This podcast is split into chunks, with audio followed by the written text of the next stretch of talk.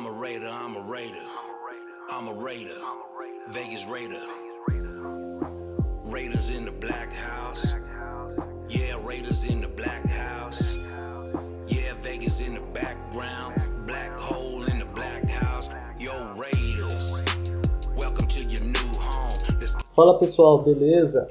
Meu nome é Daniel Lima e estamos começando aqui o primeiro podcast do Las Vegas Raiders BR. Isso mesmo, nós que já temos a página lá no Instagram, estamos trazendo mais esta fonte de informações para vocês. Quem ainda não segue a página, dá uma olhada lá que tem bastante conteúdo bacana. A gente faz publicações quase que diárias, fazendo análise de jogos, de jogadores, notícias também. E temos também nosso grupo no WhatsApp. Dia de jogo pega fogo, é bem interessante. Se você gosta de interagir com a galera ali, é bem legal. Hoje aqui comigo está meu parceiro Eduardo Donato, está comigo desde o início da criação da página, que criamos ali por volta do mês de abril, perto do draft. Iniciamos com algumas publicações e análises. Eduardo, dá um alô pro pessoal aí, fala o que, que você espera, se apresenta aí. Fala pessoal, boa noite, bom dia, boa tarde, né? Pra quem tá ouvindo aí esse primeiro podcast. Primeiramente me apresentando, meu nome é Eduardo Donato, já acompanho o Raiders aí desde 2006, comecei a acompanhar também o futebol americano. Assim, cada um tem uma, uma história, né? Quando começou a acompanhar. No meu caso, eu comecei a acompanhar muito por conta da, do jogo, do Madden. E o meu primo acabou me convidando para jogar, né? E eu não conhecia nada, não conhecia time nenhum, não sabia regra nenhuma, não entendia nada de, de como funcionava o jogo. E, mas eu aceitei ali, vamos aprender a jogar ali, brincar um pouco. E ele gostava na época de jogar com o Broncos. E como eu não conhecia time nenhum, não tinha conhecimento, aí eu perguntei pra ele, falei, ah, mas quem que é o, o rival aí do Broncos? E aí ele falou, ah, o rival é o Raiders. Eu falei, ah, então é esse aí que eu vou jogar. Aí eu comecei a jogar com o Raiders ali na, no jogo e tal, não conhecia ninguém, não conhecia os jogadores, nada. Na época ele tinha até o. Era o Randy Moss, que era o, o wide receiver. E só lembro, é, eu, só, eu lembro que ele era muito bom no jogo. Ele devia ter um, um rate ali muito alto. Então, acabei gostando do time, tudo e comecei a acompanhar de fato ali no ano de 2006 para 2007. De fato, comecei a acompanhar os Raiders. E foi bem na, no período que o, o, que o Raiders foi bem mal naquela temporada. E a gente, é, no draft, foi do, com o Jamarcus Russo, aconteceu tudo aquelas coisas que os torcedores já, já conhecem. Então foi, foi assim que começou aí minha, minha caminhada aí acompanhando o Raiders nesse, nesses últimos tempos. E, e a ideia do, de fazer esse podcast aqui também é para estar tá ampliando o nosso contato com o pessoal aí da página, do grupo do WhatsApp também. Porque às vezes no, no Instagram a gente fica um pouco limitado, né, Dani? De estar tá escrevendo, ter o limite lá de caracteres e tudo, e a gente acaba ficando um pouco limitado. Então aqui a gente consegue fazer uma análise um pouco mais profunda aí do, do que aconteceu nos jogos, do, do, das movimentações também dos Raiders, e a gente vai conversar aí um pouco. Bacana, mano, bacana. Eu não comecei tão, tão cedo assim, faz pouco tempo que eu acompanho. É, tô indo pra minha segunda temporada aí acompanhando os Raiders. E eu comecei treinando. Eu tinha um time de futebol americano na minha cidade, eu fui lá, comecei, comecei a jogar com o pessoal, me interessei e comecei a acompanhar a NFL. Hoje eu não jogo mais, só acompanho mesmo. Que posição que você jogava? Jogava de wide receiver, cara. Ah, de wide receiver. Ficava lá dropando as bolas no meio do campo. se, fosse, uns dois anos atrás, talvez o Raiders se chamasse assim, cara. É, tava. Eu acho que eu tinha espaço naquele time lá, hein? então, cara, e o podcast é isso daí, pessoal. A gente quer trazer uma fonte de, de, informação que a gente consiga falar de assuntos mais complexos. Como o Eduardo falou, no Instagram limita muito, a gente acaba tendo que fazer as análises bem, bem superficiais mesmo.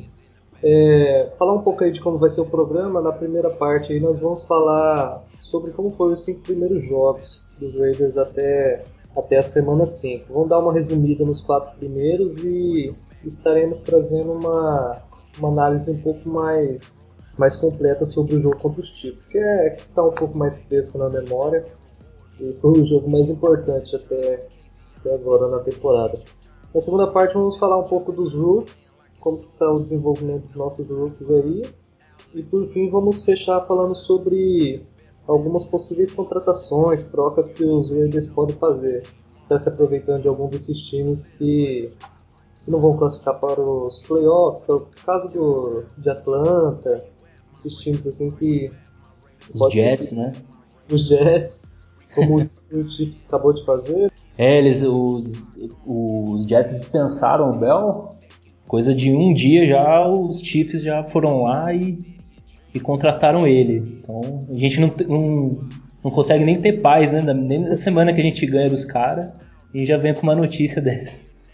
Mas vamos ver, vamos ver é, como que vai ser o desempenho dele lá né, nos Chiefs. Ele é um bom jogador, vamos ver. E a gente fecha com, com falando assim de possíveis trocas e contratações. Eduardo, vamos falar aí do primeiro jogo da temporada. Foi em Carolina contra os Panthers. É, primeiro jogo contra os Panthers foi um jogo é, dentro do esperado. Uh, nossa linha defensiva não, não conseguiu fazer muita pressão no, no Bridgewater. Também muito por conta do aquela atenção grande em cima do Christian McCaffrey, um dos principais running back da liga, acabou infelizmente se machucando, né?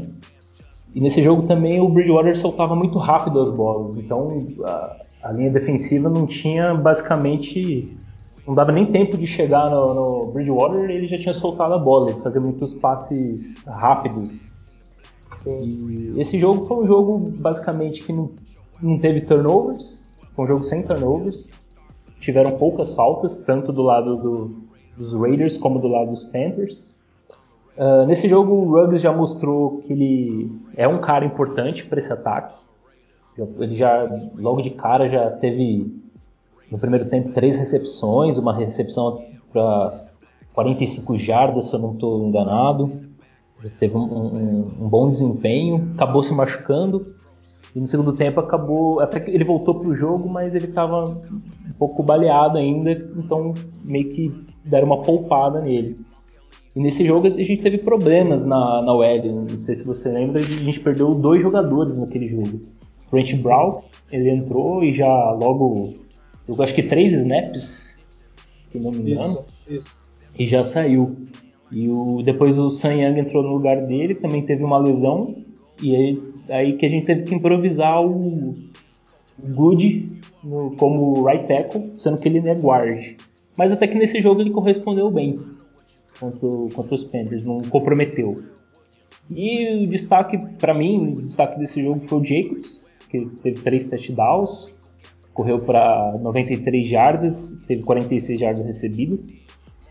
E na defesa o Abram teve um, um, um bom destaque, ele teve 13, 13 tackles, se não um, um tackle para perda de jardas né, no, no McCaffrey, que ele chegou bem, bem firme no McCaffrey. Então acho que foi os dois destaques desse jogo. Foi um jogo que a gente ganhou por uma posse de bola. Foi um jogo um tanto quanto complicado. A gente acabou se complicando no final. O jogo estava até que até certo ponto tranquilo. A gente acabou se complicando. E aí a gente conseguiu evitar uh, aquela quarta descida. Era uma quarta para um. Foi uma, uma, grande jogada do, do Farrell que ele conseguiu uh, segurar bem ali o, o corredor do, dos Panthers o Beckman. Isso. E, o, e numa segunda, aquele segundo esforço do jogador do Panthers, vem o Littleton, ele consegue também segurar. Então, fundamental aquela quarta descida, turnover downs, para a gente poder ganhar aquele jogo. Foi basicamente isso, um jogo que não teve nenhum comprometimento. O que, que você achou do, desse jogo? Então, é, logo após o jogo a gente olhou gente falou o que, que aconteceu com a nossa defesa nossa linha defensiva não pressionou, a gente teve problemas no, na marcação dos wide receivers do, de Carolina. E conforme foi passando as semanas, a gente foi vendo que o, o ataque de Carolina é um bom ataque. Né? Mesmo sem o Christian McCaffrey ali, eles estão com um dos melhores ataques, pelo menos top 10 na, da liga aí, o, o ataque de Carolina. Então, nossa defesa é, não jogou bem isso naquele jogo, mas, mas era um, é um, não é um time é, tão ruim assim no ataque quanto a gente esperava né, para a semana 1, como a gente achava que seria. É. Na verdade, o, o Panthers, ele estava antes de começar a temporada, ele vinha sendo cotado para ser um dos piores times da, da NFL. Sim. Mas até o momento não é o que está acontecendo. Eles estão 3-2, é, igual a gente. E eles têm um ataque que está tá andando e sem o McCaffrey. Então não, eles não são tão ruins assim quanto se imaginava. Eu acho que é uma vitória importante. Uma vitória importante na primeira semana. Sim, a defesa deles também tem bastante problema, muito jogador novo. Só que o nosso, nosso ataque fez dever de casa, o Josh Jacobs correu sensacionalmente para três touchdowns aí, jogou demais. Jogou muito. E na semana 2 tivemos um jogo contra os Saints, inauguração da Casa Nova. Foi uma grande surpresa, cara. A gente esperava que seria uma derrota e o Raiders jogou muito. A defesa, na medida do possível, jogou bem também. O ataque jogou demais. Eles tiveram bastante problemas, né? Vencemos essa partida. Fala aí um pouco dela. É, a gente, a gente percebe que, que foi uma surpresa. Eu recebi mensagem até de um amigo meu e, é, depois do jogo falando: Ô Du, caramba, cara, o Raiders jogou demais tal. É, falando gostou muito de ver o Raiders jogar.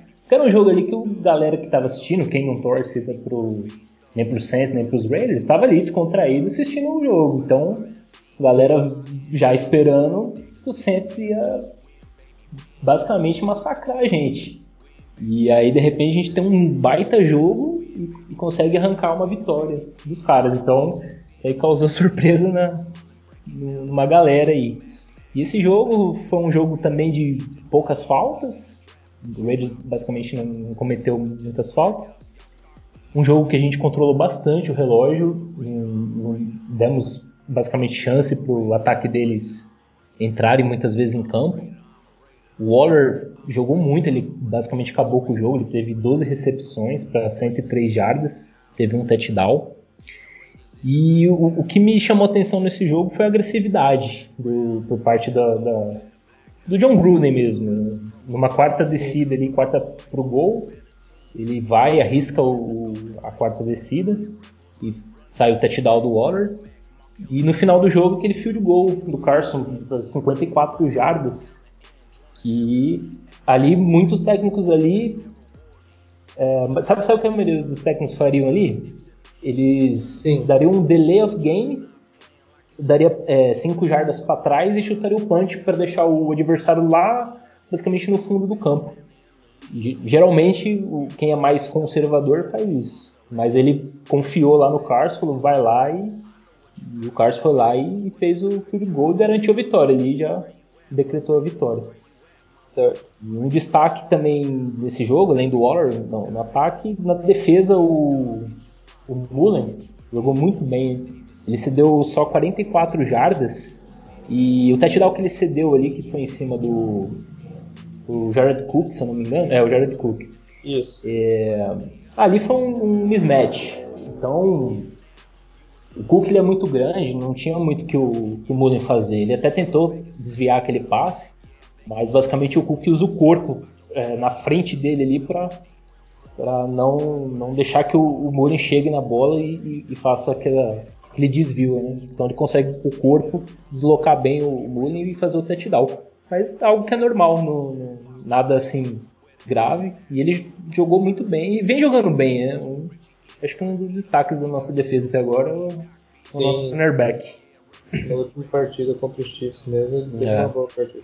É, então, sobre, sobre a defesa nesse jogo aí, a gente teve a sensação que ela deu uma melhorada na pressão ali do Breeze, só que ainda ficava um gap muito grande entre a DL e a secundária, e aquela parte de Alvin Camara deitou e rolou. Ele teve muitas carregadas e bastante passos recebidos ali. É, a gente no final conseguiu até ajustar um pouco melhor, porque a gente foi percebendo ali que o, o Drew Brees ele não estava indo em profundidade. Aliás, ele não se você vê os jogos do Saints, ele raramente vai, é, tá indo em passes em profundidade. Até mesmo por conta de ele, ele tá sem o Michael Thomas, né, que é um cara ali que é basicamente o, a segurança dele ali para estar tá lançando bolas mais em profundidade. Então, muito por conta disso, ele, era passe ali de 10, 15 jardas no máximo, e a gente realmente estava deixando esse espaço no meio. Então, até que no final a gente conseguiu corrigir e foi o suficiente para a gente conseguir essa vitória também. Sim. Aí fomos para a semana 3, viajamos para New England. Isso.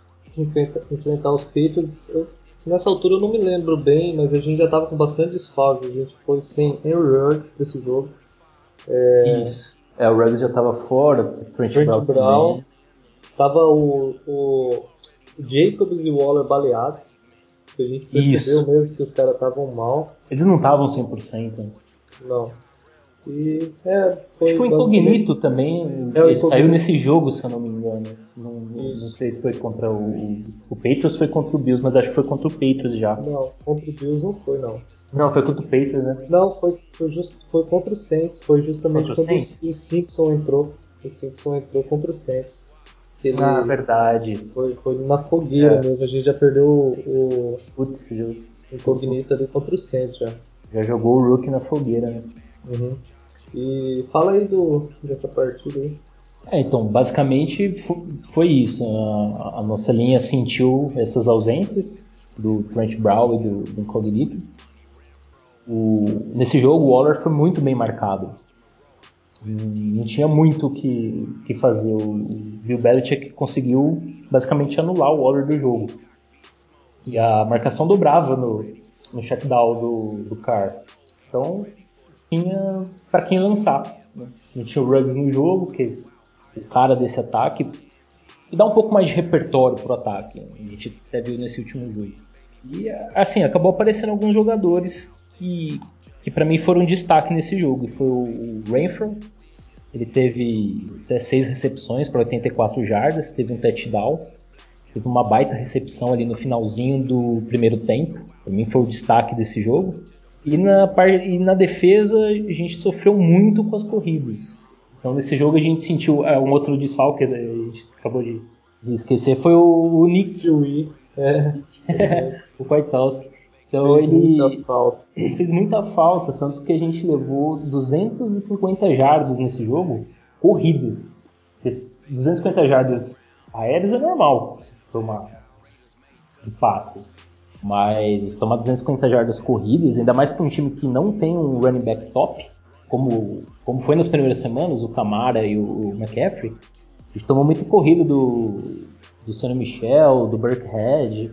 Então, assim, a defesa estava muito mal, errando muito teco. Foi, foi, um show de, de erro ali de teco. Foi mais de 20 tecos perdidos, acho que até mais se bobear. E esse jogo, os Patriots fizeram o, o domínio do relógio, coisa que foi o único jogo que, o, que a gente não teve a maior posse de bola. Sim. Os cinco jogos que a gente teve até agora foi o jogo que o, o adversário teve a maior posse de bola. Então eles tiveram 34 minutos e 39 segundos de posse, e a gente só teve 25 minutos e 21. E isso também, o que reflete muito isso foi os os turnovers. A gente teve três fumbles nesse jogo, um do Jacobs e dois do Carr. O do Carr prejudicou muito bastante, né? Prejudicou bastante. O Carr muito por conta o o Good que estava jogando ali de right tackle, Sim. que não é a posição original dele. Ele acabou sofrendo ali para para bloquear o, o Inovich, que é o Ed lá do, dos Patriots. Então, acabou sendo queimado pelo pelo Inovich. E aí o Carr sofreu o sec e o Carr tem esse problema, quando ele sofre o sec, às vezes parece que ele não, não aceita o sec e acaba soltando essas bolas e acaba prejudicando. Então foi um jogo que a gente sofreu esses fumbles que foi o suficiente para a gente perder o jogo. Então nesse jogo a batalha dos turnovers fez total diferença. Um bem na porta da endzone que poderia ter sido touchdown, mas é, acontece. Vamos é. aí para a semana 4, a gente recebeu Buffalo, né? Buffalo Bills. Esse foi um jogo mais equilibrado um pouco do que a partida contra os Patriots. Mais uma vez, sofremos com fumbles, turnovers. A nossa defesa ela teve um não um jogo tão ruim contra os Patriots, né? um jogo um pouco melhor, só que mesmo assim é, cedeu muito, muitas jardas, muitos pontos. É, diz aí, é. Eduardo, um pouco da. É, na verdade, o, nesse jogo ficou bem claro que os turnovers eles custam caro. Né? Então foram novamente foram três turnovers, foi dois fumbles, um do Waller, que, o jogo estava 17 a 16 para eles, então a gente ainda estava no jogo, a gente estava caminhando num bom drive ali. E é, quando o Waller perde a bola ali é, é a, eu falei lá na postagem lá no Instagram, foi a virada de, de chave do jogo, mudou totalmente o momento do jogo. E aí, né, logo na sequência, a gente toma o, o touchdown. E o que é mais incrível, que os três turnovers foram no último quarto. Esse do Waller foi bem no finzinho do terceiro. Depois a gente teve um turnover on downs, uma tentativa do Ingold, que ele não conseguiu uma conversão de quarta para um. A gente devolve a bola novamente para os Bills. A defesa vai lá, força o punch. E depois o Carr sofre o fumble na, no próximo drive. E mesmo assim a defesa ainda vai, vai segurando, ela consegue forçar dois punts. Então o ataque não correspondeu quando a defesa conseguiu parar o ataque deles, que é um ataque difícil de parar. O Josh Allen está jogando muito. Quando nossa defesa conseguiu parar, infelizmente o ataque não conseguiu capitalizar e acabou sofrendo os turnovers que prejudicou bastante a nossa equipe. E nesse jogo, um destaque desse jogo foi o Aguilar, que ele teve quatro recepções, 44 jardas, recebeu um touchdown e uma jogada ali que para mim aquela jogada ficou um pouco duvidosa, aquela marcação, formação ilegal do Murrow. Não sei se você Sim. lembra. Sim, que no touchdown, né? Isso, que o cara fez um, um lançamento de profundidade ali pro Águila foi um, um baita touchdown. Na verdade, eu não entendi muito bem aquela marcação, porque a linha tá, na linha de scrimmage tinha mais de 7 jogadores, o mínimo é 7 na, ali na linha, né, uhum. na formação. E o Morrow ele não, ele não corre uma rota, então ele, ele vai pro bloqueio. Ficou meio estranha essa marcação, porque se ele tivesse corrido uma rota, podia caracterizar a formação ilegal mas ele bloqueia o, o jogador do, do, Bills. Então foi um pouco, um tanto quanto esquisito essa marcação, mas fato que foi anulado esse touchdown. E a gente perdeu esse jogo muito por conta desses erros no final do jogo. Esses fumbles, os turnovers basicamente decidem o jogo, porque se você pega os números do, da partida, quem olha os, somente os números, a estatística e não sabe o placar, acha que o jogo foi totalmente equilibrado Poderia até falar, ah, acho que o Raiders ganhou por conta que a gente teve números até melhores. Mas o turnover fez total diferença na, na pontuação. Foi mais uma derrota aí que foi a primeira derrota na nossa casa, casa nova. Sim, dava pra ter ganho, dava pra ter ganho esse jogo. A gente saiu com esse gosto amargo aí da derrota. É, ficou e... a sensação que a gente podia ter ganho esse jogo mesmo. Mas é. E na semana 5, diferente do jogo contra os Bills, o ataque cometeu apenas um turnover aí, que foi uma interceptação do Eric Carr. Isso. E, e foi um jogão, cara. Eu vou trazer aqui algumas estatísticas. Opa, beleza. Desse jogo. O Carr ele teve uma média de 15 jardas por conclusão. Essa foi a segunda maior marca do jogo de toda a carreira dele. Oh, excelente. E, e, outra aqui também, as 219 jardas lançadas para passes de mais de 20 jardas, ou seja, aqueles passes longos mesmo, foi a terceira maior de qualquer quarterback nas últimas quatro temporadas. e, e, a primeira foi do Mahomes contra a gente no ano passado, 257 jardas. só então, para variar um pouco. Só para variar. Então dá para dizer, Eduardo, que esse daí foi um dos melhores jogos, se não o melhor jogo da carreira do Derek Carr. Olha, eu acho que é dá para colocar como o melhor jogo, viu? Porque nível de quando começa, né? É, quando começa o jogo que ele, ele lança aquela interceptação, já vem um filme na cabeça. A gente, até como torcedor, já fala, putz, é o Carr contra os Chiefs. Não vai ter jeito, ele vai lançar mais umas duas interceptação, vai errar um monte de passe. E ser aquele show de horrores que a gente viu nos últimos confrontos. E de repente, ele me parece que ele tá com a cabeça mais focada nessa temporada. Parece que ele entrou um pouco mais. Não sei se também por conta dele ter sido pressionado pela contratação do Mariota, como ele disse lá numa entrevista, desrespeitado por parte da, da mídia mesmo. Então, me parece que ele tá um cara até agora mais focado, um cara mais um jogador mais procurando é, melhorar. Então ele não, em momento nenhum ali ele se perde, como a gente já viu vários jogos. Às vezes ele uma jogada errada ali é o suficiente para ele o mindset dele ali já ir por água abaixo e, e aí ele não consegue mais jogar nada. Mas nesse jogo ele. Sim, eu acho que essa boa partida dele tem muito a ver com, com o time em volta, né? A volta do Trent Brown ali fez bastante diferença na linha. É, o Ruggs também voltou nesse jogo. O Ruggs que ficou fora jogo contra o Bills e Patriots, que foram justamente os dois jogos que nós perdemos. Então o Ruggs, o Ruggs ainda ele, ele tá 3-0. Então enquanto ele estiver em campo, a gente tá ganhando. Então, e é um ataque totalmente diferente, né? Sim, sim, totalmente diferente.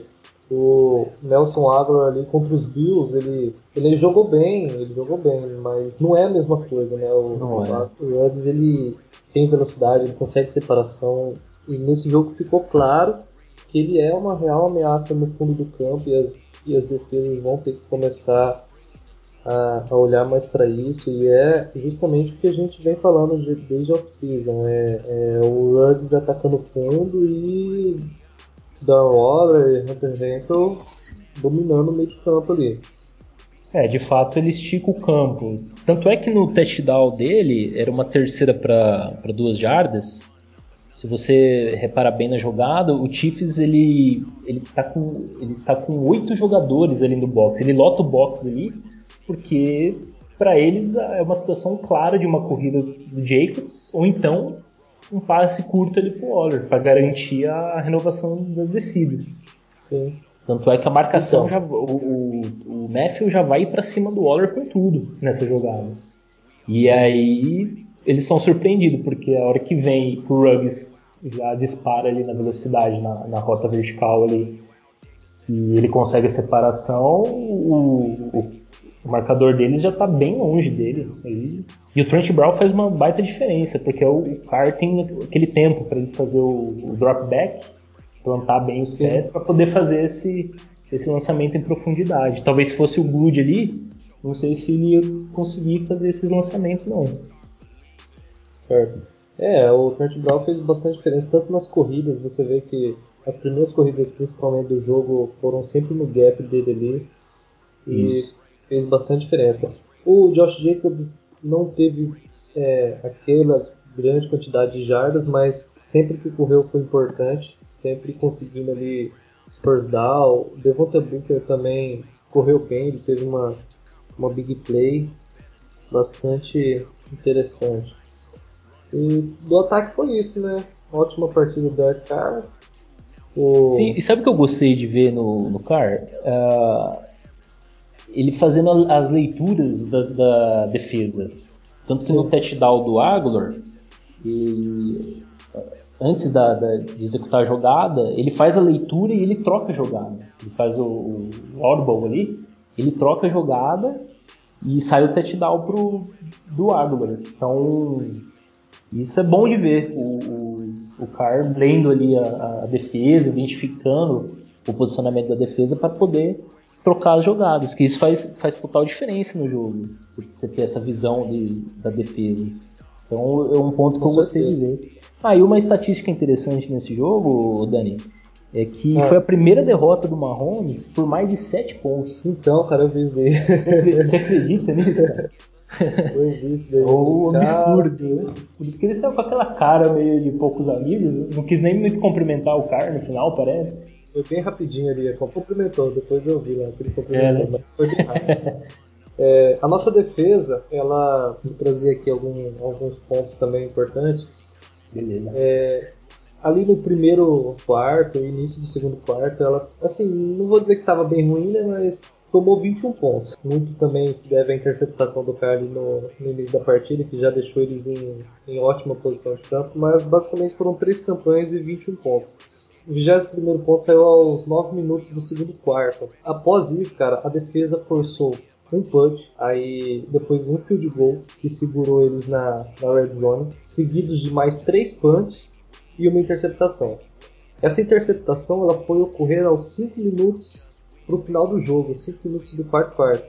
Ou seja, no início do, do segundo quarto até o final do, do quarto quarto, os Raiders permitiu apenas 3 pontos para o ataque de Kansas City. Então a defesa jogou demais, a nossa DL pressionou muito. Max Crosby, para você ter uma ideia, ele correu 1.423 jardas durante o jogo. É a sexta maior marca de um DL nas últimas quatro temporadas. Ele é. percorreu uma Mahomes o jogo inteiro, cara. Impressionante. E fora. São várias estatísticas aqui que se eu for falar, fica a noite inteira falando. O John Taylor percorreu 1.984 jardas no jogo, o máximo para qualquer jogador nessa temporada. Qualquer jogador, qualquer posição, Jonathan Abram foi o que mais correu. Então, cara, essa defesa jogou demais. Foi fora, fora as 24 pressões também que ela. Conseguiu em cima do Mahomes, né?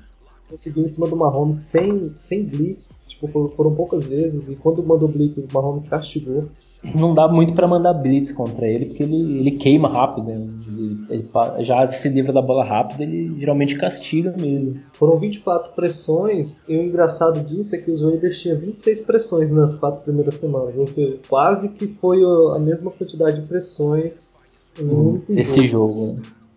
Parece que tava aguardando para esse jogo tudo. Ah, e, e sabe o que me parece? Que tanto esses números aí que você falou, do, que eles percorreram de jardas aí correndo, para mim isso me, me, parece aquele excesso de vontade para ganhar. É um Sim. jogo que o Raiders, os jogadores entraram com sangue nos olhos para ganhar. Porque, convenhamos, a gente perdeu pro Chiefs aí, a última vez que a gente ganhou foi em 2017, então já estava engasgado já faz um tempo. Então, esses números um reflexo desse, desse período aí, desse, desse tabu que a gente ficou sem ganhar deles. Sim. E outro destaque aí que eu, que eu queria falar nessa defesa é o, o Farrell, jogou muito bem. Ele teve nove pressões, e dessas nove pressões, o detalhe interessante é que sete dela foi quando ele estava é, alinhado no interior da linha, na, na, no meio da linha, como DL, Sim. como uhum. defensive tackle. Então, é algo a se pensar, porque parece que ele tem. Quando, quando uma situação de corrida, que o adversário basicamente já se espera uma corrida, ele posicionado na, na lateral, como Ed, ele tem um, um, rendimento melhor, porque ele é um bom run stopper, ele consegue parar as corridas. Mas quando é para pressionar o quarterback, ele não tem tanto sucesso. Mas pelo meio, ele, ele conseguiu ter mais sucesso do que pela ponta. Então acho que podia trabalhar com o Farrell nessa, nessa questão aí de, de revezando ele quando uma situação mais clara de, de passe ele pode ir mais por meio, pelo meio e quando uma situação mais certeira assim de corrida ele pela ponta e ele se sai melhor. Mas no geral foi um jogo excelente dele. Outro cara que jogou muito também que a gente tem que destacar é o Arden Key. Ele fez um trabalho muito bom ali de spy, né, que é uhum basicamente espionando ali atrás da, da linha os movimentos do Mahomes. Então, quando ele percebia que ele era pressionado para um. Ele fugia da pressão para um lado, ele já acompanhava para tentar pressionar mais ainda, para forçar o Mahomes mesmo a se livrar da bola. Então, ele fez muito bem esse trabalho. Ele teve quatro pressões nesse jogo. Outro cara que jogou muito foi o Lawson. Neville Lawson ele teve seis tackles, ele conseguiu um sec em cima do, do Mahomes. Teve um tackle para perda de jarda, um passe desviado, aquele que ele desviou do, do Kelsey. Inclusive um, um passe desviado importante, porque era uma terceira descida. E teve um QB hit, um QB hit também. Então foram assim jogadores. A defesa no geral jogou bem, até o Vickers também jogou muito bem. Acho que como um grupo todo foi um jogo muito bom da defesa. Sim, a gente viu a diferença que o, o Nick que a tal diferença que ele fez na nossa Faz defesa, principalmente no, contra o jogo corrido. Ele foi bem também em cobertura nessa partida, foi muito bem. Isso. É um jogador zaço. É um jogador que a gente precisava para esse corpo de linebacker. Exato. Ah, se você, se você pegar os números, no, nos jogos que ele não tava, a gente tomou, tomou mais de 100 jardas corridas. E nos jogos que ele tava, que foi no, nos dois últimos jogos que ele voltou da lesão, é, o Bills teve menos de 100 jardas e o Chiefs também menos de 100 jardas corridas, ou seja, ele é um cara que favorece ali a posição de linebacker contra a corrida. Então, é um jogador importante para nossa defesa. Ah, um outro destaque que eu, que eu, queria comentar também é do Hudson, né, que a gente acaba esquecendo do, do, nosso center, que é um baita center, né? Sim, e, sim. E, e, nesse jogo ele teve 36, ele jogou 36 snaps e ele não cedeu nada, nada. Para você ter uma ideia, o Gabe Jackson, que foi o cara que mais cedeu, ele cedeu um hit, um hurry e, do, e duas pressões. Sim. Então, ou seja, nossa OL trabalhou muito bem. O Hudson, né? Não tem nem o que falar dele, cara. Ele é um dos melhores centers da NFL, muito pouco falado, né? Merecia muito mais atenção e, e crédito por parte da liga. E isso há anos, hein? Ele já desde 2015, 2016 ele já vem sendo o melhor, se não o melhor, um dos melhores centros da. Mais alguma coisa? Ah, eu acho que foi mais isso. Foi um jogo que a gente precisava, precisava dessa vitória, né? para dar uma moral Sim. também para a temporada. E, queira ou não, o, o, nosso início de, do calendário foi bem, bem difícil. Jogos, os jogos mais difíceis basicamente já foram. Ainda tem o, o Bucks e o Browns na sequência, que são jogos também. Na verdade, é como a gente comentou, a gente começar aqui a gravar, que não existe jogo fácil na NFL. Até mesmo quando a gente for jogar contra os Jets, o Broncos, que está com bastante lesão. É, obviamente são adversários mais fracos, mas a gente nunca pode subestimar os caras. Então, é, na NFL não existe jogo fácil. Sim. Mas o fato é que os cinco primeiros jogos foi uma prova de fogo. E a gente está 3-2 nesses cinco primeiros jogos, mostra a capacidade do time de conseguir pelo menos uma vaga no wildcard. Então, Sim. É, nosso teto de vitórias, talvez a gente consiga aquela, aquele teto que a gente imaginou de, de 10 vitórias, que talvez seja o que esse time consiga entre, entregar. Quem sabe até mais, né? Vai, vai que já surpreendeu com essa vitória do, contra o Chiefs. Então, vamos, vamos é. ver o que vai acontecer nos próximos jogos. Falando aí da nossa defesa, a gente criticou bastante, mas a gente pegou também em cinco jogos todos os ataques top 8 da liga em jardas, em jardas por jogo. Então é, é, difícil. Você cada jogo você tem que fazer um plano de jogo diferente. É. Por exemplo, você pega Kansas City, aquele ataque totalmente aéreo, e você pega New England, né, já é um ataque terrestre, tem que cuidar muito Ken Newton ali. Então é uma é game é uma game plan para cada jogo. Sim, e, e, difíceis, né? Bastante difíceis. Difíceis. Pegamos só casca grossa. Sim, sim. Então, fechamos a semana 5 aí, cara, é, com o nosso ataque top 7 da NFL. É, Isso. São, nós somos sétimos em jardas por jogo, total de 399, e somos sétimos também em pontos por jogo, 30.2 pontos. E a nossa defesa ela fechou 24 jardas por jogo, total de 393, também 24 em pontos por jogo, cedidos 30.4. São números bem parecidos aí, bem quase é, igual. Quase igual. O tanto que a gente faz é o tanto que a gente toma. É, é esse, esse que é o grande problema. Porque enquanto o ataque está conseguindo produzir e ganhar alguns jogos, beleza, só que não vai ser todo jogo que o ataque vai aguentar a defesa tomando 30 ou mais pontos. Então, é, vamos ver como a defesa vai se portar aí nas próximas semanas. No jogo contra os Patriots, principalmente, a gente ficou bem. Eu, particularmente, já queria que, o Gunsman fosse demitido e, e mudasse aí nosso coordenador defensivo. Uh, teve, agora ele teve um bom jogo aí contra os Chiefs. Então vamos, vamos ver, vamos aguardar para ver os próximos jogos. Não espero muita melhora assim. Vamos, vamos ver o que acontece. Isso. Vamos ver se essa defesa de fato vai evoluir, como a gente viu nesse jogo contra o Chiefs, ou se a gente vai voltar a ser aquela defesa que quase mata a gente do coração. Você falou aí da, da nossa, nossa previsão de 10 vitórias que fizemos antes da, da temporada. Nós acertamos. Nós chegamos na Bahia, que a gente tinha previsto 3-2. Isso. A gente só errou os jogos só, porque o que a gente acertou mesmo foi só contra os Panthers.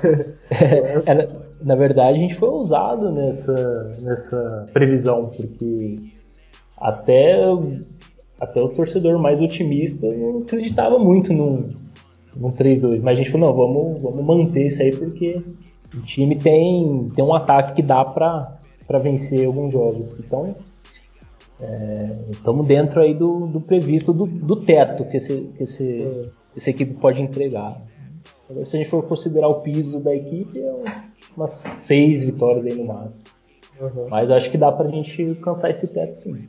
Vamos, vamos ver. Quem sabe a gente consegue acertar essa previsão. Sim, tomara. É. Mas. Beleza. Vamos falar agora, Dório, fechando aí. Vamos.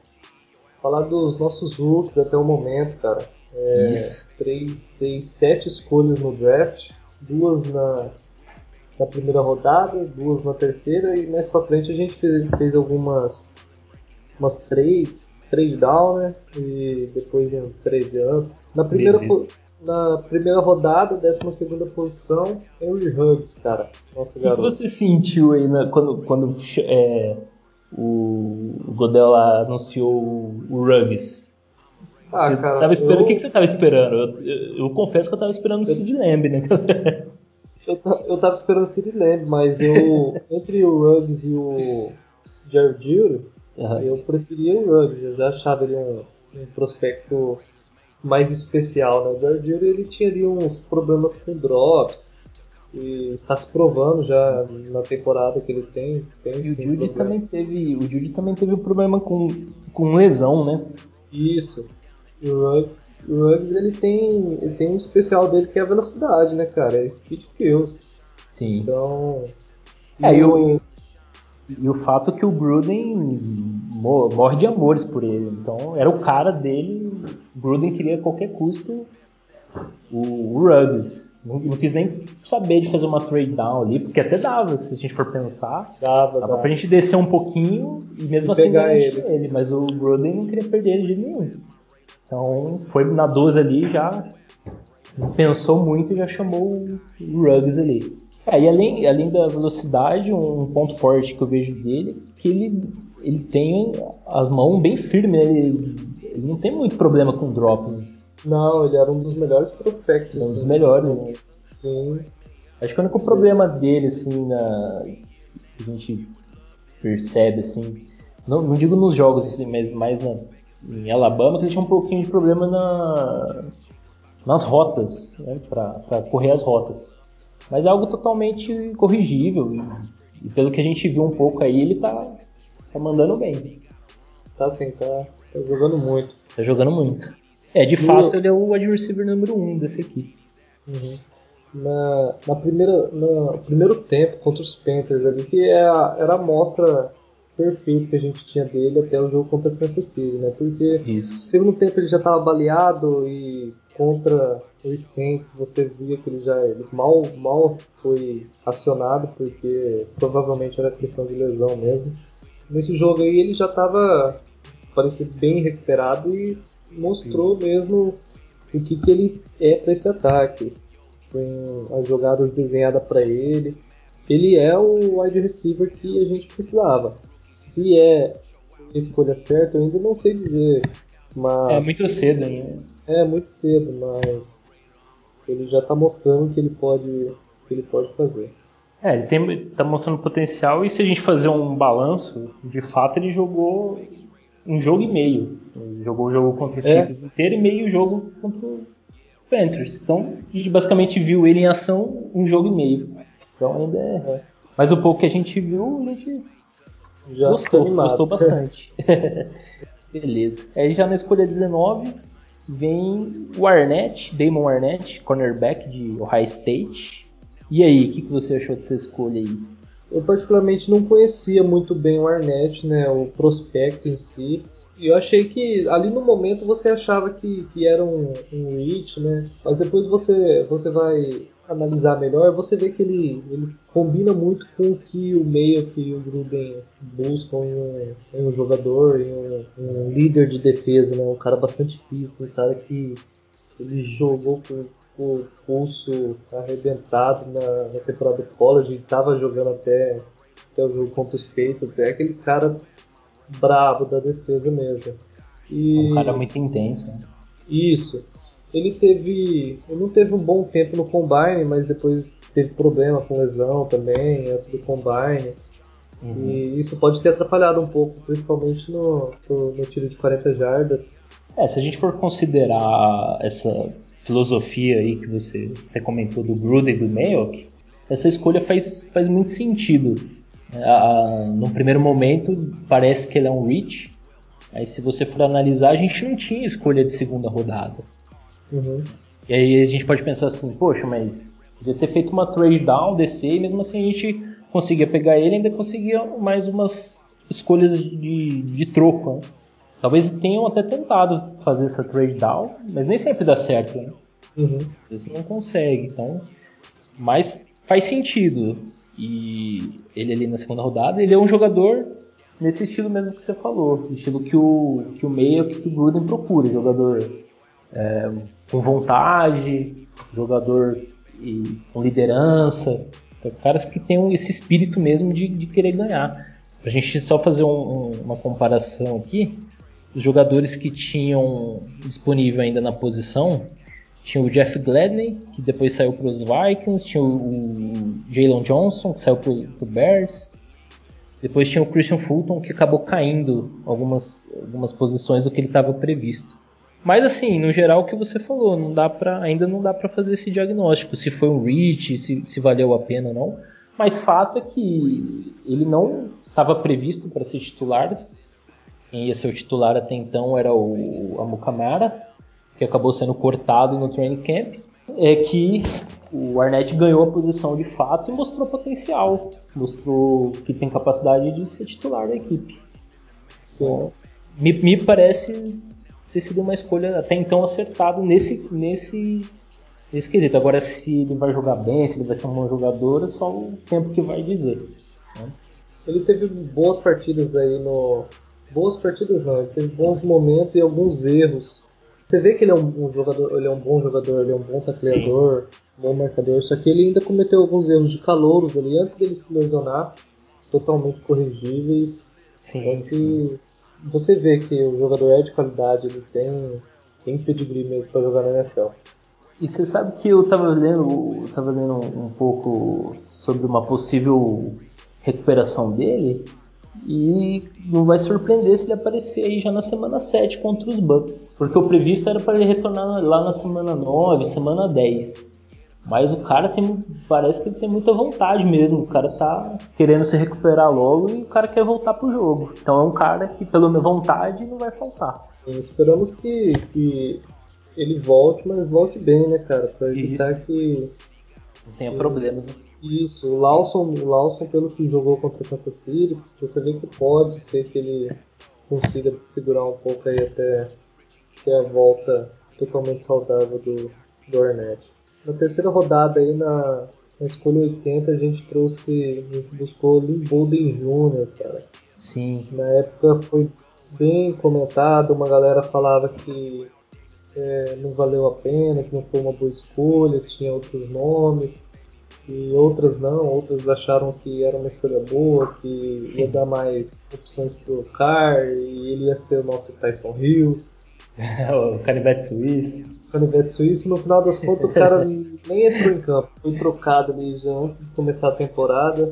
E a gente acabou até fazendo na, naquela postagem de, das formações, a gente acabou até desenhando uma jogada lá pra, com ele de, É, da, de QB. De quarterback, né?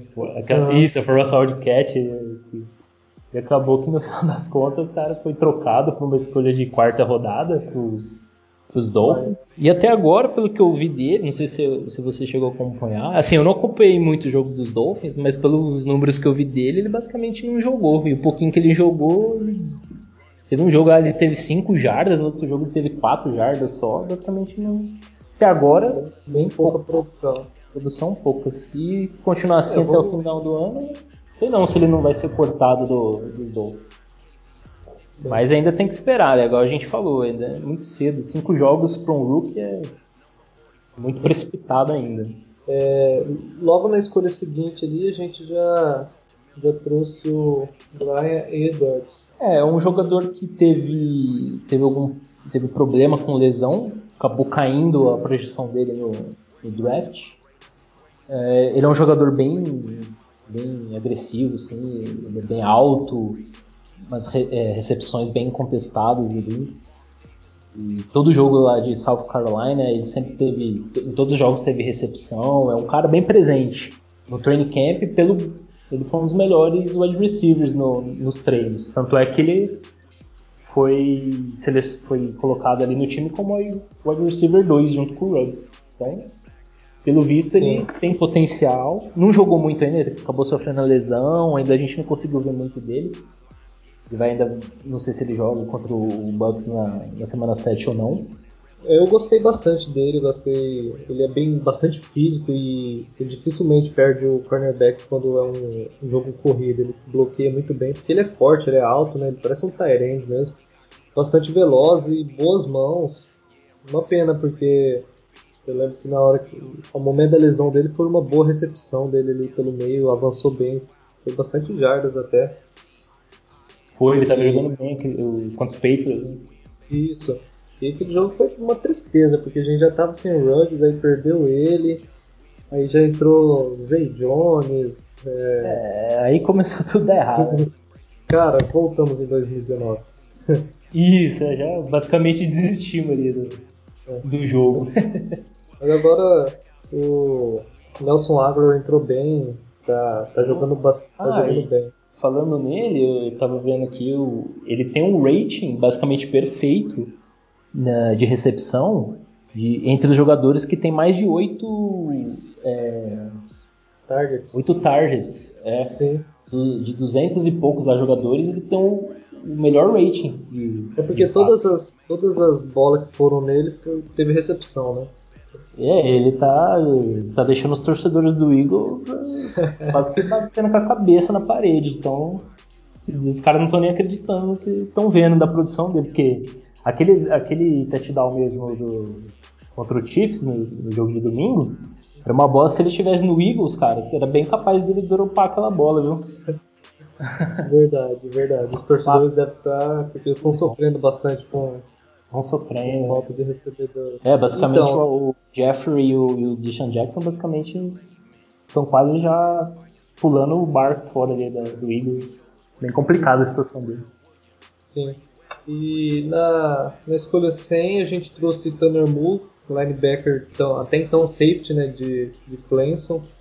Isso. Ele chega, chega com a intenção de uma transição para a posição de, de linebacker se machucou antes da, da temporada começar, foi colocado na injury reserve e até agora nada. É, é um, é um jogador que a gente não tem como fazer nenhum, nenhuma análise, nada, porque Sim. a única sensação Parece... que fica, não sei o que você acha, mas eu acho que ele, ele sendo selecionado ali na terceira rodada, eu achei um pouco alto pelo que ele que ele pode entregar. Eu achava que ele podia ser lá para uma quinta rodada, talvez sexta. Não sei se terceira rodada me pareceu. Esse de fato me pareceu um reach, mais do que o do Arnett. Não sei se Sim. que você acha. É, eu também acho, porque a partir do momento que o jogador ele, ele chega para fazer uma transição de posição, então ele não vai ser titular na primeira semana, então não é a terceira não. rodada na terceira rodada você tem que estar com o intuito de chegar e, e, ser titular, né? Até, eu, eu penso assim, o, o General Manager, até a terceira rodada, é, ok, depois da terceira rodada para frente, é aí que o, que o cara mostra a, o, se ele é bom ou não, porque uhum. nas primeiras rodadas é algo mais previsível, até a gente mesmo já sabe basicamente quem são os caras ali que vão sair, então até a gente ali de GM é capaz de acertar nas escolhas, porque já são uma coisa mais previsível. Mas o, o bom GM é aquele cara que consegue na, na, terceira, quarta, quinta rodada, nas últimas rodadas, extrair bons jogadores, extrair potencial. E o Melk fez bem isso no, no, de 2019. Vamos ver se no de 2020 também vai. Até agora não, não deu pra gente ter um, um diagnóstico aí, mas em 2019 ele teve boas escolhas de terceira rodada para trás, né? Então, eu acho que essa, essa diferença aí de que mostra quem, que é, quem é um bom GM e quem não é. Sim. É. É, tivemos o Simpson, né, também de Clemson. Isso. Na, na 109, um jogador que inicialmente a gente é, imaginava que ele não chegaria para ser titular, né? por causa das posições ali do Gabe Jackson e, e o It Incognito. Mas na semana 2 ele já foi tacado na fogueira, cara. Já foi. Já. Prova de fogo. Já teve que jogar, ele, ele teve uma partida. Teve alguns problemas ali, mas não comprometeu tanto quanto é, se esperaria de um, de um rookie entrando numa é. partida contra aquela PL do. Do Saints. Dos Saints. Nossa, ele, teve uma jogada ali. Eu não, eu não tenho não tenho 100% de certeza, mas eu acho que foi ele, cara, que o defensor do, do Saints faz aquele bull rush, né, que força uhum. a nossa OL para trás e nessa, nessa forçada ele cai totalmente de costas no chão. Isso. Você vê que é claramente um, um erro de root. Ele, o que eu percebo do Simpson é que assim, ele, ele me parece um cara bom no, no jogo corrido para abrir os espaços, os gaps, mas ainda contra o passe ele precisa ser mais trabalhado, mais polido ainda. Tá ainda 100% pronto. Mas é um cara que eu acho que tem é promissor então, quando a gente tiver que jogar, vai, vai corresponder. E vamos aí para a última. Pode falar do, do seu estilo aí. o Amick Robertson de Louisiana Tech Uh, cara, o Robertson ele é um, é um nickelback. Basicamente ele veio para ser o, o, reserva do, do Joyner. E ele é um cara, ele é um playmaker, porque na, no college ele teve, até peguei os números dele aqui, ó, ele teve 14 interceptações, 34 passes desviados, 4 sacks, 184 tackles e 2 fumbles forçados. É um cara que joga ele é meio. não tem uma estatura não é muito alta, mas ele é um cara que joga com muita intensidade. Sim. Se você pega o, os highlights dele, você vê que é um cara bastante intenso, um cara que, que joga com, com bastante vontade, é, tem uma boa leitura na, nas jogadas. Não à toa ele tem 14 interceptações. Então, assim, até o momento não, não dá pra gente falar porque ele basicamente jogou pouco. E quando ele teve que entrar, ele também basicamente entrou numa fogueira, igual o Simples. Sim. O Joyner saiu machucado e logo que ele entra, já sai o touchdown do, dos Bills. Ele jogou, ele jogou alguns snaps, acho que em torno de, de, jogou. de 11 a 15 snaps mais ou menos. Jogou. Semana 5, eu achei que a gente teria é, veria mais os Rooks, sabe? Pelo menos entrando aos poucos, mas não. Ou, ou ele é titular ou ele entra na fogueira ali. Esse ano não tá sendo aquele, aquele super ano como foi do 2019, né? Aquela classe que o Jacobs já começou muito bem, né? Foster Moreau, Hunter Renfro. É, na verdade, se, se, a gente fazer uma comparação, é, é um pouco diferente a, a casa de 2019 para 2020, porque em 2018 a gente basicamente não tinha um time tinha basicamente Sim. ninguém. Então a casa de 2019 entrou basicamente para jogar. Então era, era os jogadores que a gente tinha, eram os rooks que vieram do, do draft de 2019. É, Agora o de 2020, se a gente for pegar aí basicamente, titular, titular mesmo, é o Ruggs, o Arnett e o Edwards. Então, uhum. três jogadores. Os outros são jogadores que vão, vão entrar aos poucos, vai se adaptando aí ao, ao esquema é. de jogo e tudo mais, e quem sabe mais para frente pode vir a ser um titular, mas a princípio vem mais para compor o roster. Né? É, se fosse no ano passado a gente já tá doido já pedindo o Tony News em campo já, porque não, tinha linebacker, né? Não tinha nada. Então, hoje, hoje, não, hoje a gente até que fica mais tranquilo. Não, não tá aquelas coisas ali, então não tá Isso. jogando tudo que, que pode, mas mas só de ter um ou dois jogadores ali que faz o, o básico, a gente já fica feliz. Né? Fica um pouco mais tranquilo. Né? Sim. Beleza. É, agora acho que essa parte dos rookies, tem mais alguma coisa aí para falar? Não, não, foi basicamente isso. Basicamente esperando, isso, né? esperando chegar ali no, no, final da temporada e falar, ó, oh, depois da semana 5 esse cara aqui voou. Arrebentou. Arrebentou. Legal. Bom, então, passando aí para o próximo, próximo tema aí do, do nosso podcast, uh, falar um pouquinho sobre possíveis trocas, contratações. Na verdade, não tem muitos rumores ainda, porque aquela, aquele período de troca tem um limite né, para ser trocado de jogadores. Se eu não me engano, é até dia 29 de outubro. Sim. Se você for ver bem, não está tão longe, porque hoje é dia 15, então não está tão longe. Mas são assim, tem alguns jogadores que a gente já pode ficar de olho. Eu vou citar alguns aqui, se você quiser falar algum também que você você lembrar. Eu procurei mais jogadores de times que estão não tem mais chance de playoff basicamente, porque geralmente são esses times que vão fazer, vão procurar troca porque eles estão querendo se reestruturar. Então, você times como Jets, Falcons, Giants, times que estão buscando reestruturação. E quem vai buscar jogadores nessas trocas são, são equipes que com possibilidade de, de ir para os playoffs. Então o Raiders pode ser um time que, que tem essa possibilidade. Então um, trocas aí podem, podem acontecer. Eu separei aqui, não sei se você concorda comigo, mas as posições que a gente está mais carente no time safety, linebacker e edge. Você acha que tem mais alguma posição que.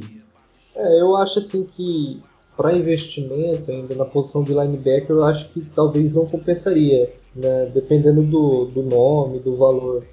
Porque é uma posição que, querendo ou não, você tem os jogadores ali, né? Agora safety você não tem os jogadores. Você não, não tem, né? O é... Harris, o Eric Harris, ele eh, sempre fica com o coração na mão. Sim, ele, ele tá... titular é bem complicado. É, então, os nomes que eu separei aqui, é, basicamente eu, eu, separei quatro safeties aqui pra gente. Pode ser possíveis nomes para troca. Vou uhum. falar aqui, aí você, você, fala aí o que você acha. Tem o Justin Reed dos Texans. Ele foi uma escolha de terceira rodada no ano de 2018. É um jogador é, muito bom do, ali do, do time do Texans. O Texans está 04 ou 05? Não, eles têm uma vitória. Tem uma vitória? É, uma vitória e quatro. Isso, 1 um 4. Mas é um time que, que basicamente vai buscar também uma reestruturação, porque acabou é, trocando o, o Dandre Hopkins e também o, agora o Bill Bryan foi demitido. Então pode ser que, que role algumas, algumas trocas, alguma coisa aí. Então esse é um, um safety que a gente pode ficar de olho. O Justin Reed, ele tem. No total, ele teve 36 jogos, tem 5 interceptações, 16 passes bloqueados, um fumble forçado. Um jogador para a gente ficar de olho. No time do Falcons, que também é um time que basicamente não vai brigar por, por playoff esse ano e, basicamente vai ter que se reestruturar, é o safety, o Kino New. É, uhum. foi uma escolha de primeira rodada no ano de 2016. Ele teve alguns problemas com lesões, basicamente não jogou a temporada de 2016. 18, 19, se eu não estou enganado. Voltou agora, não sei se ele está jogando bem ou não, mas é um jogador que, que dá para a gente monitorar. Então, questão aí do nosso GM aí, nosso staff está monitorando esse, esse jogador.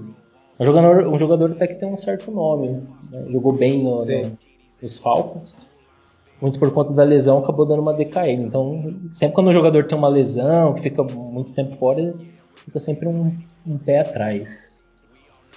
Uh, outro safety, o Desmond King, do, dos Chargers.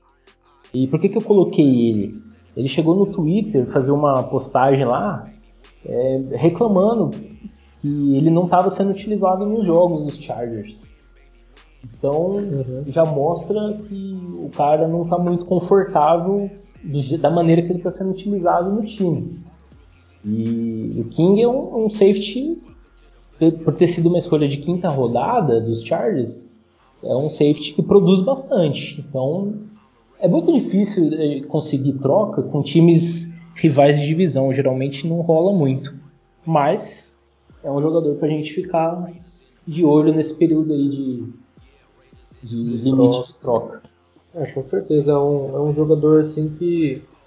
Se o cara quer sair, né? Talvez ele ainda consiga fazer uma negociação ali, o time consegue trazer. Como você falou, é meio difícil, né? Mas fica de olho. É, é difícil porque geralmente os, os rivais de divisão não quer muito favorecer o time adversário. Até porque joga duas vezes por ano contra o, o, o, rival de divisão. Então geralmente não rola, a gente não vê muitas trocas entre times da mesma divisão. Mas é um jogador pra gente ficar de olho, se, de repente, se for.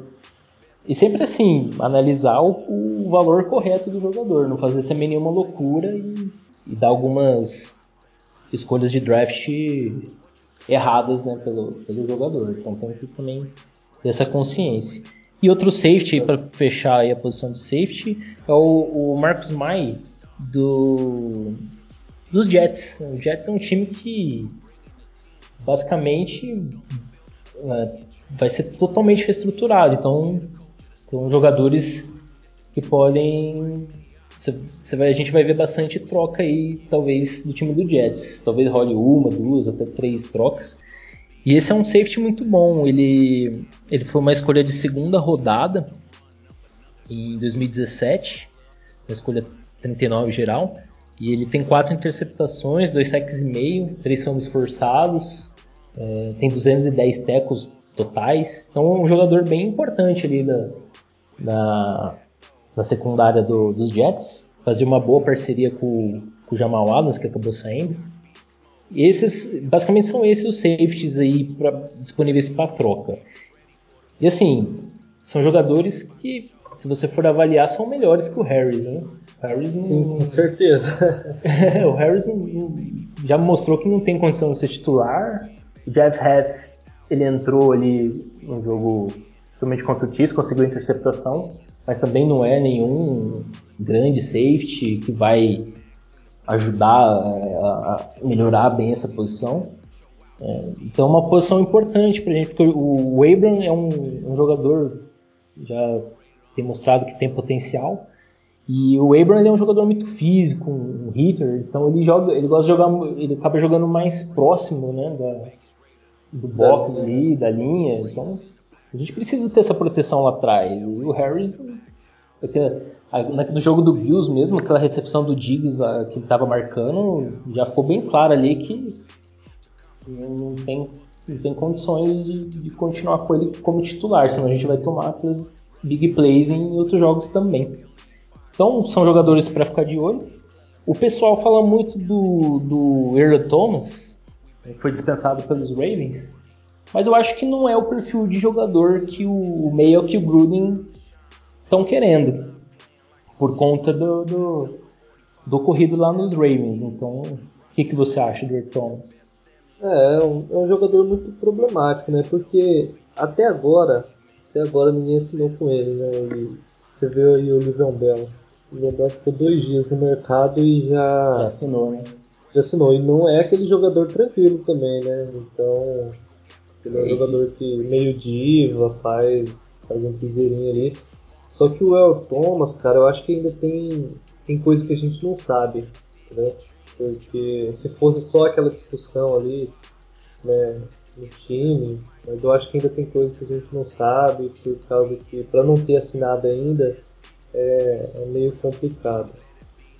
É, e, e, parece que o jogador, ele chegou a fazer uma visita no, no Houston Texans e houve uns rumores ali, alguns boatos de que alguns jogadores do Texans ameaçaram não jogar mais caso o Texans assinasse com ele. Então, caramba. Não, não, sei até, não sei até que ponto isso é verdade ou não, mas se realmente aconteceu, é, é um cara problemático. Então, acaba meio que. É um ótimo jogador, ele é excelente. Uhum. Seria um cara perfeito ali para fazer a parceria com, com o Abram. Mas às vezes não compensa esse desgaste. A gente teve um desgaste muito grande com o Antônio Brown ano passado, até mesmo com o Perfect, que acabou sendo suspenso. Então, acho que esse tipo de jogador são jogadores que o, que o Meia que o Gruden não estão querendo muito ter no time, é, não. É bom evitar, é bom evitar. É bom evitar. É, e na posição de safety ainda tem o, o aquele lá que se aposentou, que jogou no Chargers, o Widow. Uhum. E até deu uma declaração, falou que tem proposta, que está analisando uma possível volta, mas também não é nada concreto. Tem o Tony Jefferson também que está parado, está no free agents. Tem um jogador que o pessoal não comenta muito, também não sei qual é a situação dele, se, se tem algum problema ou não, que é o Eric Berry, que jogava no Chiefs, inclusive. É um, grande, um bom safety. Mas assim, é tudo especulação, não tem nada. Pode ser que não role nenhuma contratação mesmo, que a gente vá até o, o fim do ano com o Harris mesmo e chegar ano que vem trazer alguém na free agent, então no, no próprio draft, porque fato que a gente precisa de mais um safety é, além do Harris, que o Harris, só o Harris ali titular não dá não. Não, é, seguindo aí na posição de linebacker, quem que você separou aí pra gente? A de linebacker, como você disse, a gente não é uma. Ainda falta profundidade nessa posição, mas não é algo tão desesperador.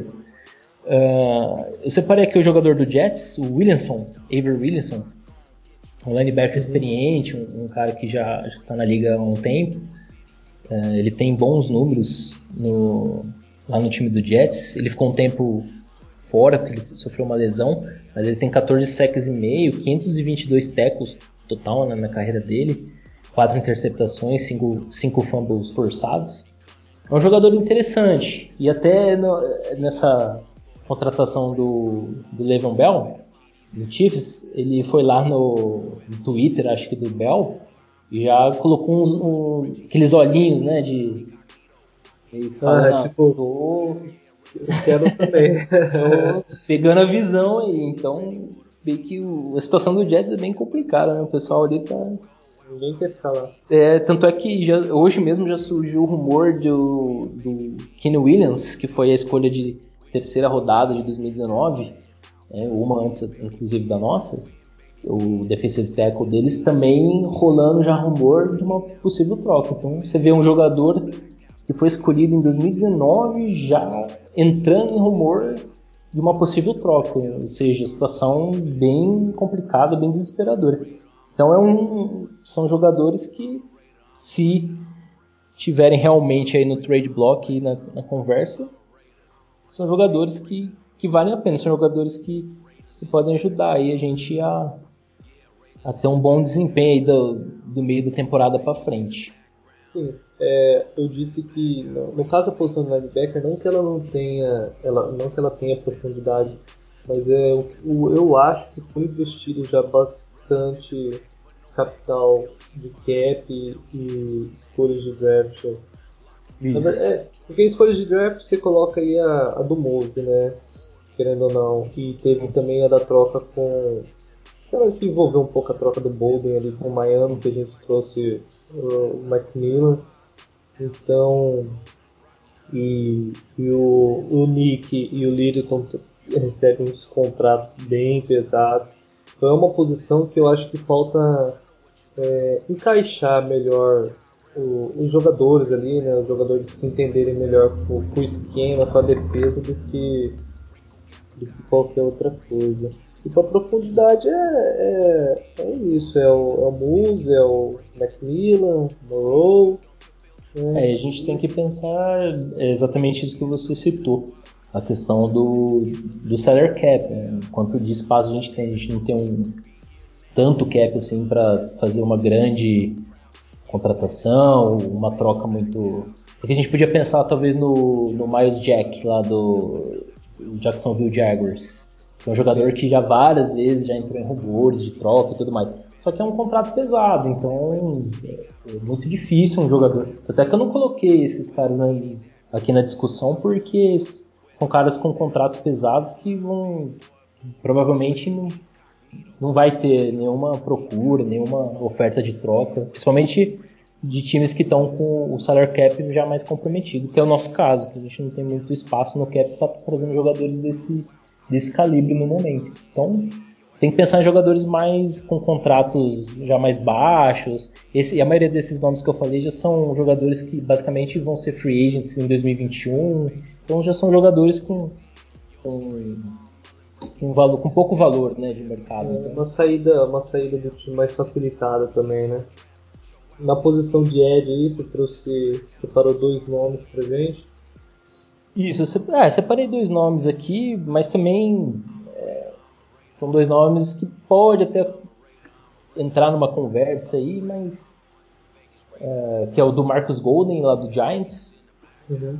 Ele é um jogador que teve alguns teve um bom ano, eu não sei se foi em 2018, ele teve mais de 10 sacks. E o Ryan Kerrigan, de Washington, um jogador já mais veterano, mas é um, um, um, jogador, um bom edge ali que pressiona bastante, um cara experiente. Talvez seja um jogador interessante para para dar um pouco mais de, de experiência também para essa a nossa linha defensiva é basicamente uma linha muito nova né? o Crosby, o Farrell são caras é, que vieram da, da classe de 2019 então são basicamente novatos ainda então o Carroll seria um cara ali para trazer um pouco mais de experiência e aí assim tem outro até o JJ Watt que eu já vi até eu acho muito difícil ele entrar em qualquer negociação e, e outra, é um contrato pesado, então já nem, nem coloquei aqui na conversa porque são jogadores que não, não tem condição assim, de trazer muito por conta de, de valor mesmo. Então, são alguns nomes que, que, que a gente pode estar trazendo aí nesse período de troca. Talvez é, a gente não traga ninguém, então nem, melhor a gente nem criar expectativa também. Mas vamos ver se pintar algum nome, alguma coisa, uma troca interessante. Talvez o Gruden lá e o, Melk puxe o gatilho e faça, faça uma troca aí nessa, nesse período limite aí, que é até dia 29 de outubro, se não estou enganado. Show, show. Certo. Então, pessoal, vamos finalizando por aqui o nosso podcast. É, agradecemos a vocês que escutaram até o final nos desculpamos assim se tiver algum erro. É o nosso, nosso primeiro podcast, né, Eduardo? Tanto eu quanto você. É, a primeira é, vez sempre é difícil, né? É. Conforme for, for tendo as, os próximos episódios e dependendo da disponibilidade, vamos estar convidando aí também a galera que interage com a gente. Se você está lá no grupo lá, se você já tem alguma experiência com, com gravação de podcast, tem algum conhecimento bacana sobre o time ou, ou dependendo da ocasião, né, do assunto, da pauta, né, Eduardo? A gente vai estar tá, tá convidando o pessoal aí para participar. Porque a página a gente criou para os torcedores, o podcast também, e por que não o torcedor participar com a gente, né? Isso aí é bem bacana a gente também saber a opinião dos torcedores, o que o pessoal tá achando, pensando aí a respeito da temporada. E obviamente quem, quem sentir, quem tiver interesse em estar tá participando, a gente vai aos poucos aí chamando o pessoal, gravando os podcasts. E é isso. É, pedir paciência pro pessoal. Primeira, basicamente é o primeiro podcast que a gente está gravando. Teve alguns erros, talvez a gente tenha falado algumas coisas aí que saem um pouco fora. Mas é um espaço que a gente está procurando para estar tá ampliando essa comunicação, que é bem bacana. A gente é, pode estar tá discutindo mais, conversando mais sobre, sobre o time, sobre o que está acontecendo na temporada e, e, ter essas opiniões do pessoal. Eu acho que vai ser bem bacana esse, esse meio de comunicação nosso. Legal, legal, é isso aí. Beleza? É, quem não segue na página, segue lá. Se isso. tiver interesse, entra no grupo também, que a gente debate bastante as coisas lá. Dia de jogo é muito bacana. É, é, uma hora a gente xinga o cara, outra hora a gente chama ele de, de Gold e assim vai. A, re, a, resenha é longa. A resenha lá é bastante. Mas é legal. É, é isso aí, Eduardo. Beleza. Bom, então, Fechou, boa noite galera. aí. Boa noite, pessoal. Boa noite, boa noite até mais. Falou. Até mais. Tchau, tchau.